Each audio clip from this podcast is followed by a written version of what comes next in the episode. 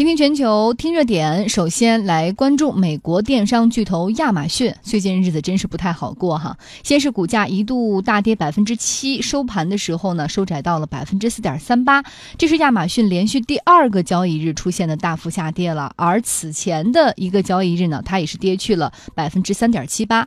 那么从周一到现在，整个市值已经蒸发了六百亿美元。那五年之内呢，亚马逊的股价上涨超过百分之四百，过去一。年表现也是非常好，上涨百分之七十。他所做的线上线下融合的大零售，曾经让投资人们寄予了非常高的厚望。前不久呢，亚马逊的市值还超过了母歌谷歌的母公司，当时大家都觉得未来一片大好呀。为什么现在突然市场上就遭遇了这种大跌呢？呃，之前还说，哎呀，超过苹果的市值好像指日可待了，结果现在就跌跌跌，可能还会再跌下去。原因是什么呢？是美国总统特朗普讨厌这一家。破坏实体零售业的互联网公司。据《华尔街日报》的报道说呢，这个特朗普总统正在研究抑制亚马逊的路径，可能是反垄断，可能是不平等竞争条款，另外也可能说会对亚马逊这样的电商公司改变征税的方式。就比如说，现在特朗普不是给很多公司去减税嘛，包括个人，是不是未来你们这些互联网公司就不能享受这样的减税？然后媒体呢还翻出了特朗普总统的 Twitter 哈，发现他确实多次在 Twitter 上公开说自己有多恨亚马逊。他说到，美国邮政局亏钱，为什么？就是因为亚马逊用他们的配送在抢渠道的生意。还说亚马逊让那么多实体的零售门店关门然后这些零售门店不仅要关门，而且还要裁员。可是反观亚马逊，他们的雇员可能却比这实体零售店要少很多，而且亚马逊一直在缴很少的税。呃，还有呢，就是这个特朗普总统也看到了哈，实际上这个亚马逊的老板贝索斯也是目前的全球首富，他也是华盛顿邮报的老板，而华盛顿邮报这家媒体总是跟这个特朗普有点过不去哈，所以特朗普总统还曾经在 Twitter 上发言说。Amazon Washington Post 就是说，这个华盛顿邮报是亚马逊的，所以说华盛顿邮报跟他过不去，是不是意味着亚马逊跟他也过不去？那他也跟亚马逊过不去，嗯搞不好是私人恩怨。对，我也觉得明显这个私人恩怨在其中还是掺杂了一定程度。但大家再想一想，其实特朗普他一直是希望，比如说增加底层呃中低收入人群的就业，那服务员是不是一块儿？随着很多零售业的关门或者收缩，雇员会减少。但你反过来想啊，亚马逊它比如说之前。我们一直在说，它做这个第二总部的时候，也是会给当地带来大量的就业。那那些不算是就业吗？不算是增加底层人民的收入吗？就业那个很很少一部分是配送员或者仓库存储，而更多的可能是码农。这跟特朗普的那个受众群体有点差别。然后再有一个，大家想一想，特朗普是什么出身？他是房地产老板出身，对吧？那如果说当这个实体经济不够景气的时候，很多商业地产，比如说不再没有人去租他们家房子了，不再做商铺，不再做 shopping mall 的时候，可怎么？办呢？所以他代表的那部分利益，可能也不希望说亚马逊真的把实体经济给打垮吧。看来就是不同的阶层对于同一种事物的这个观点和出发点是完全不一样的哈。那我们再来看投资者对于亚马逊前景，现在也因为这个美国总统对他的。颇有微词也改变了，呃，但是呢，不过需要注意的是，现在总统的炮口和目前美国国会的炮口对准的公司不一样。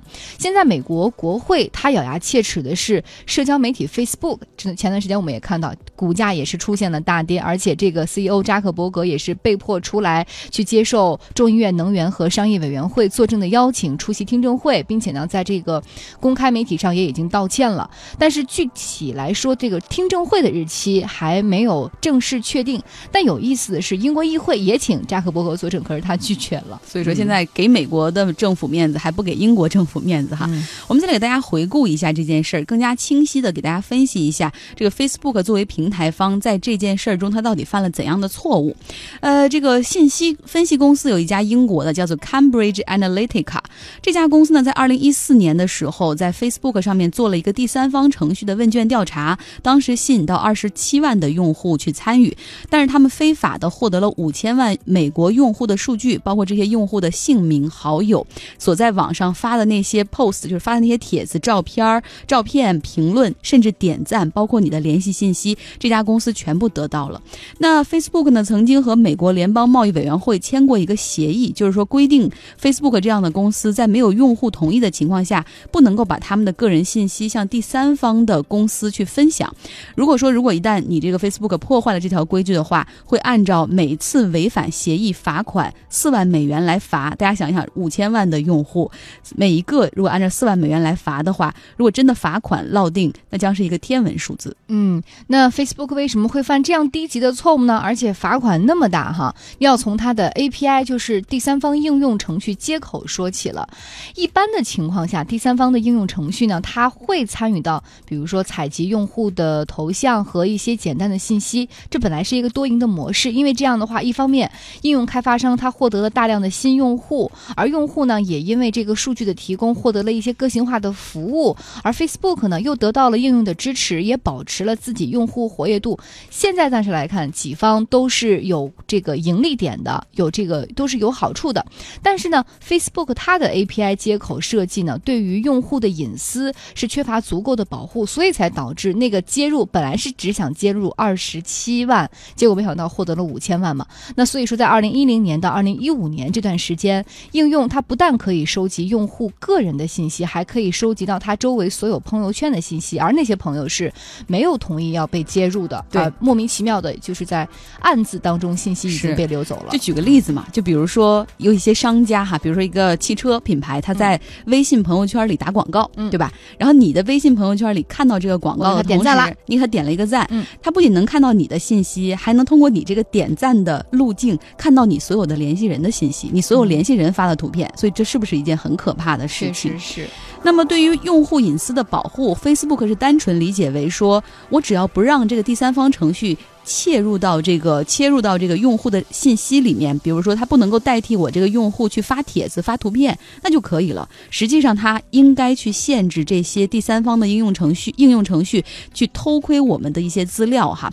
呃，所以说大家有的时候现在回头想想，感觉互联网时代真好，很多服务都是免费的，地图是免费的，邮箱是免费的，社交媒体是免费的。我们每天免费的在用微信或者是很多什么 QQ 空间等等，在记录我们的生活。但是真的有那么多免费的服务吗？从 Facebook 这上面来看的话，他们是用你付出的隐私和信息作为交换，而且你所有的行为的轨迹，你去到哪儿，你去哪儿吃了饭，你看了什么样的朋友，参加过了什么样的活动，其实，在整个的这个网络世界当中，我们已经是全 透明的，裸体，真的是裸奔的那种状态，有点可怕哈。就是大数据，大数据嘛，所以其实他们偷的都是我们的数据。对，而且以前时候早有很多朋友是说，他们觉得现在很多的网络越来越懂自己了，他想要就是比如说。展现出自己某一个任何的购买欲望的时候，你会发现，比如说你点过，哎，最近我想买一个，比如说我想买一个这个空气净化器吧，你就会发现，你最近几周以来向你推送的广告都是跟空气净化器或者是跟空气过滤或者是口罩相关的所有信息，你会发现你整个人所有的这个脑子里想的好像被他们看到了一样，但其实背后是我们所有的那些数据已经被采集，然后被筛选、过滤、应用了。啊，同时给商家来提供。对，这有点可怕。这些互联网公司，他们通通都说我们不针对个人提取你们的数据。他们这样说哈，他们说我们是会把所有人的行为提出来，比如一千万人的一个行为习惯。但实际上，针对你个人推送的广告，它就是基于你的信息，它怎么没有偷你的数据啊？是。那现在呢，我们看到像这个 Facebook 不光面临的是潜在的罚款、股价的下跌，更可怕的是它之前一直营造出来的公司的人设哈，可能这样的一个正面形象要崩塌了。苹果公司的 CEO 蒂姆·库克这时候还公开的出来批评 Facebook，他说苹果就不会靠用户信息来赚钱。网上也发起了删除 Facebook 的行动。之前我们说那个埃隆·马斯克，马斯克也删除了 Facebook，他自己还一身事儿呢。对，那我们再来看看哈，除了质疑像这个 Facebook 这样的公司在偷用户的数据，其实很多用户也瞄准了另外一家互联网大厂商，那就是谷歌。疑似这家公司也在偷用户的数据。谷歌的地图、邮箱、浏览器这些 App 其实也会在后台看你的定位信息。如果你没有关掉的话，它其实就会在后台一一直在记录你这一天的行动。其实也可以套用在我们国内啊，好多你说一个什么淘宝什么，它为什么让你开地址定位呢？对吧？其实都在后台可以看到很多信息，还要开摄像头。头对，我跟你说，谷歌地图那个很可怕，因为我之前做一条新闻，然后去特地研究，你知道它有多么的细化。谷歌地图它可以把你定位，比如说我今天到了一个什么地方，我进到了一个商店，它甚至可以记录你在这个商店停留的时间有多久。比如说你到了这个加油站，你在加油站。停了多久？你整个的行驶路线全部都被它记下来。它不光是记录那个地点，它还会记录你在这个地点的那个每次停留的时间，而且它还有一个后台的分析，它会自动生成说你在一个短期内你的整个的这个。呃，行走轨迹是怎么样？而且你重点活动的区域和范围，它会有一个不同颜色的标识，它会自动就已经分析出来了。好可怕，是实时的，特别可怕。大家想想，这些大互联网公公司哈，他们说我们坚持不作恶，我们只为了收集你的数据，会会为了让你给你提供更好的服务，让你的生活变得更加美好。但是，一旦他们的信息泄露了怎么办？或者是当一旦他们有了 歹念的时候，或者是别人利用了这一部分数据偷窃，或者是买到，或者用其他的方式拿到以后。那就不好说了，细思极恐哈，好可怕。所以说，监管部门真的不能够再对互联网公司的一些在用户隐私上面的一些漏洞坐视不管了。我们看到，美国密苏里州的检察官 Holly 已经盯上了谷歌，他的调查方向包括用户隐私、反垄断和消费者保护。嗯，最后再来说一下这个最近也是负面进出的特斯拉，昨天股价继续下跌百分之七点六七，三月一号到现在，它已经跌去了百分之二十四点八六，百分之三十就已经快没了哈。这是公司二零一零年上市以来表现最差的一个月。之前特斯拉有过一段很好的时期，市场很信任它。当时呢，以这个创纪录低的利率为他们提供了十八亿美元的资金。可是现在特斯拉的这个资金流动性却成为市场最大的质疑，它的融资成本已经飙升到将近百分之八，而且特斯拉花钱特别的快，烧钱哈。如果现在没有额外的融资，昨天我们不是在节目当中说嘛，有一位华尔街的这个投资人还说，他可能撑不过半年，他就可能要破产。了，好恐怖啊！然后这个大家想一想，就是特斯拉，它当时这个 Model 三以特别低的价格可以卖给你一个很不错的电动车，就在设计的过程中呢，忽略了电池上的一个 bug。对，然后马斯克马上就一拍脑袋，然后根本不考虑成本的，就想到说，我们把这条生产线推倒重来，然后所有的 bug 用人工来修复，那个成本一下子就飙升好多哈，但是产能依旧跟不上。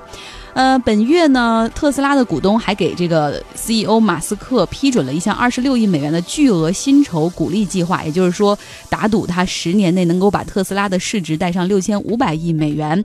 呃，但是有一个消息也暴露出，其实公司里的很多高管并不看好哈。呃，他们有三名高管在本季度的时候就会退出，呃，特斯拉就会辞职，其中还包括财务团队的两名高管。倾听全球，接下来我们要关注懒人经济，而且是在拉丁美洲逐渐兴起的跑腿业务哈。我们说了，这个人越懒，其实在对于某些商家而言，反而是有大把的这个利好消息哈，因为那就是有巨大的市场。Rappi 这家公司，它就是拉丁美洲最大的互联网跑腿公司，就是做懒人的这个生意的。现在它已经宣布获得了第七轮的融资，融资金额是一点八五亿美元，总融资额二点四八亿美元。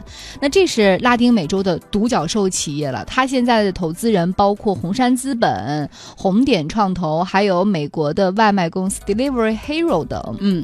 这个 Rappi 啊，成立于二零一五年，哥伦比亚，这已经算是当地的一个高科技的公司了。其实做的事儿非常的传统，就是用户你用智能手机下单，然后他的跑腿员呢就可以为你去跑腿儿，但是干一切哈不违法的事情，比如说买买水、买饮料、买吃的这种配送，去超市里帮你买菜，甚至可以回家帮你做饭、帮你打扫卫生。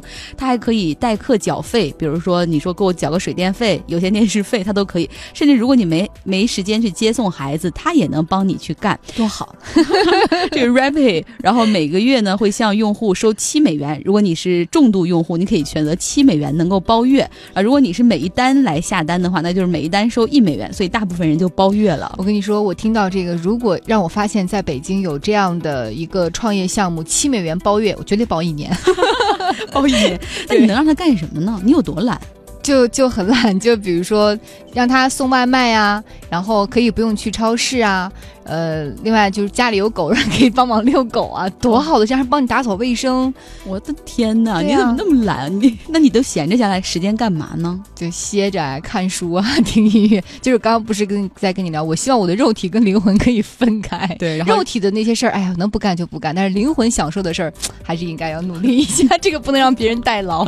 但是不管怎么说，我觉得正是因为有特别多像我这样的懒人，其实也不是说真的懒，就是可能希望因为平时工作太忙，希望把更多的这种私下的生活用来让自己过得更舒服，而不是做那些体力活儿，就很想有这样的公司来帮忙。嗯对，看到这个克隆公司以后有生意啊，给你克隆一个假梁静，然后来上班，然后你的灵魂那个真梁静出去 环游世界。如果领导愿意的话，那目前的这个 Rappi 已经在哥伦比亚的这个波哥达、还有麦德林以及墨西哥的首都墨西哥城等十四个城市进入了，而且很受欢迎。嗯，是。那我们来看一下最初呢，这个应用程序它能做的其实就像咱们的这种外卖小哥一样，它可以帮你带一些酒水呀、软饮呐。但是后来发现。其实用户的需求远远不在于吃点饭、喝点水，再加上拉丁美洲它的物流基础设施很薄弱哈，所以说这个。递送服务是需要好几天的，越来越多的中高层的人，他们愿意为这种快递、为这种便利去付费。于是，这个 Rappi 就招来了很多的配送员，骑摩托车或者骑自行车。那客户们也很信赖 Rappi 的这些客户哈，甚至有人把这个税务文件，还有他们需要在银行交的那种数千美元的费用，直接给他们来办。嗯，这一点我觉得他们的信任度怎么那么高啊？是他们是怎么做到的？这个还挺厉害的。另外，也有这个客户请 Rappi 来遛。狗嘛，据说有一个客人请他们遛狗超过一百次，所以这个必须要包月，要不太贵。说明这个客人已经把钥匙哈 给他们给他了，非常放心。那 Rapid 还有一个服务非常受欢迎，那就是换钱。因为 Rapid 的用户呢，通常他们是有银行卡嘛，信用卡绑定了智能手机，而这部分人比较喜欢无现金，就比如刷卡呀，或者用网络支付等等，他们不会带大量的现金在身上。但是当地呢，很多地方可能要需要支付现金，ATM 机又不是遍地都有，所以这时候用户。户就会一键下单，请 Rappi 上门来换钱。比如说，我在一个餐厅发现没有钱了，然后让 Rappi 上来给他换一下钱。每一单最多可以换四十万哥伦比亚比索，大概约合一百三十美元。那么这个换现金的业务占所有跑腿业务中的百分之五呢？嗯，那现在它的百分之五十五的收入其实还是来自于传统的配送服务，送餐送水。另外呢，百分之十五是来自于合作商家的佣金。那合作商家呢，会把他们的新产品。呐，新小样啊，送到这些会员顾客的手中进行提前的品鉴。不过目前呢，即便如此，Rappi 也是没有盈利的。它在哥伦比亚有八万的月活用户，每天可以提供服务八千七百次。哥伦比亚是它的第一大市场，业务占比百分之八十。那得增加盈利的途径啊，怎么办？对他们要跟大的商户合作，其实就开始做这个物流配送的事儿了。比如说在哥伦比亚，呃，在墨西哥城哈，他们已经和沃尔玛的门店达成协议，帮着沃尔。码完成那种电话下单和网络配送，在哥伦比亚呢，他们也拿到了索尼电子的订单，可以帮顾客去配送在网络上购买的游戏机、电脑等索尼的产品。嗯，那跑腿儿的平台呢，是需要吸引客户，并且招募大量的配送员的。成立之初呢，Rappi 还通过赠送那种免费甜甜圈的方式，让消费者尝到点甜头，然后来下载它的应用。但是呢，现在就是获客成本也是越来越高了。更重要的是呢，增加跑腿。的快递员的数量的话，那他们需要这种高收入来吸引人的加入哈。现在快递员说他们每个月可以赚六百美元，而这是当地最低工资的两倍，甚至还有很多这个九百多位 Uber 司机也加入其中了。所以我们说 Uber 快递真的是挺好的一个方向哈。所以也不难想象，Rappi 未来是需要大量的这种现金补贴的。有一位跑腿员还说，这份工作收入很高，而且很有意思。我除了送餐上门之外，有的人还还把我叫去去帮他们做按摩。之前还有人说陪玩电脑游戏。这些人有多么的不仅懒，而且孤独寂寞冷。呃，大家也可以找到“倾听全球”的微信公号，看一看我们这篇推送，有很多关于 Rappi 公司他们服务的照片。你的懒惰会让他们致富。我讲两个我身边懒人的例子，有一个人他比较忙，但是也很懒。然后呢，他有一次这个车要去做保养了，然后就叫一个代驾上门，把他的车开去保养，然后完了再给他送回来。这是一个，还有另外一个九五后的一个小妹妹，她想喝那种网红咖啡，然后。公司和那种网红咖啡店离得比较远，又不愿意排队，又不愿意自己去，于是就叫了一个这种闪送啊、什么达达之类的去帮他排队，再带回来。每一杯奶茶本来是二十五块钱，后来每一杯又加了四十块钱的跑腿费和等待费。那最后他觉得喝到了值啊。尝一下，时间很重要啊，我舒服很重要，跟你跟你想的一样。所以你看哈，就是哪里有需求，哪里就有市场。当大家对这个价格不是特别敏感的时候，他们更重要的是对那个服务的及时性和对于那个服务的好坏程度会比较关注。比如说那杯奶茶，如果他买回来，呃，贵先不说哈，如果买回来奶茶凉了或者奶茶洒了，他就会感觉体验不好。假如说买回来奶茶依然是热的，包装也很精美，然后也干干净净的，他可能就。就会觉得哎，我确实是爽了，对，值了。是我们再给大家讲两个美国的例子哈，Poster Mates 他们呢可以买这个狗粮、猫粮，在这个药房买创可贴，甚至去帮你去星巴克买个咖啡，嗯，然后二十四小时提供服务，但是就是很可能它的配送费比你这一顿买的东西还要贵。没办法，你必须要拿钱来换自己的时间嘛。另外还有一个叫做 Washi 的公司，它呢是送衣服，选择时间段就会有人来你家去取走你的脏衣服，或者把你洗好的衣服送回来。呃，他们也跟洗衣店合作，优点就是自己不用跑洗衣店，但缺点是每单最低消费二十美元。其实这些创业项目国内早就已经我基本都试遍了，黄过一圈了。对，都已经黄过一圈了，是因为我觉得没有一个平台把所有的服务整合起来，你还是要下。不同的 app 去叫不同的单种意思就是现在美团他们正在做你所说的事儿啊。美团上面既可以送外卖，也可以叫出租如果美团可以送所有，然后我觉得还挺好的。不知道能不能赚钱？嗯。好，接下来我们要来听现场了。大家将要听到的是美国大导演斯皮尔伯格录制的一段视频。Not rude, just French fired waiter files legal complaint. Fired waiter says I'm not rude. Hey there, uh, it's recently come to my attention that Carl's Jr. wants to rename the charbroiled sliders Spielbergers, and they're pretty good, uh, but I, I'm passing. Cease and desist. Can't do it. Sorry, guys. 斯皮尔伯格说了：“听说这个卡尔朱尼尔的连锁餐厅想用我的名字做一款汉堡，嗯，我考虑了一下，想想还是算了吧。谢谢你们了。”对，斯皮尔伯格变成斯皮尔汉堡，听上去是挺怪的哈。那主要呢，是因为斯皮尔伯格现在又是占据了各大媒体的头条，因为他的新片《头号玩家》即将上映，所以老爷子现在也是出来亲力亲为哈，到处为这部影片来宣传。于是就有这个。刚刚我们所听到的那一幕，快餐的连锁店站出来说是他的头号粉丝，希望把店里的一款。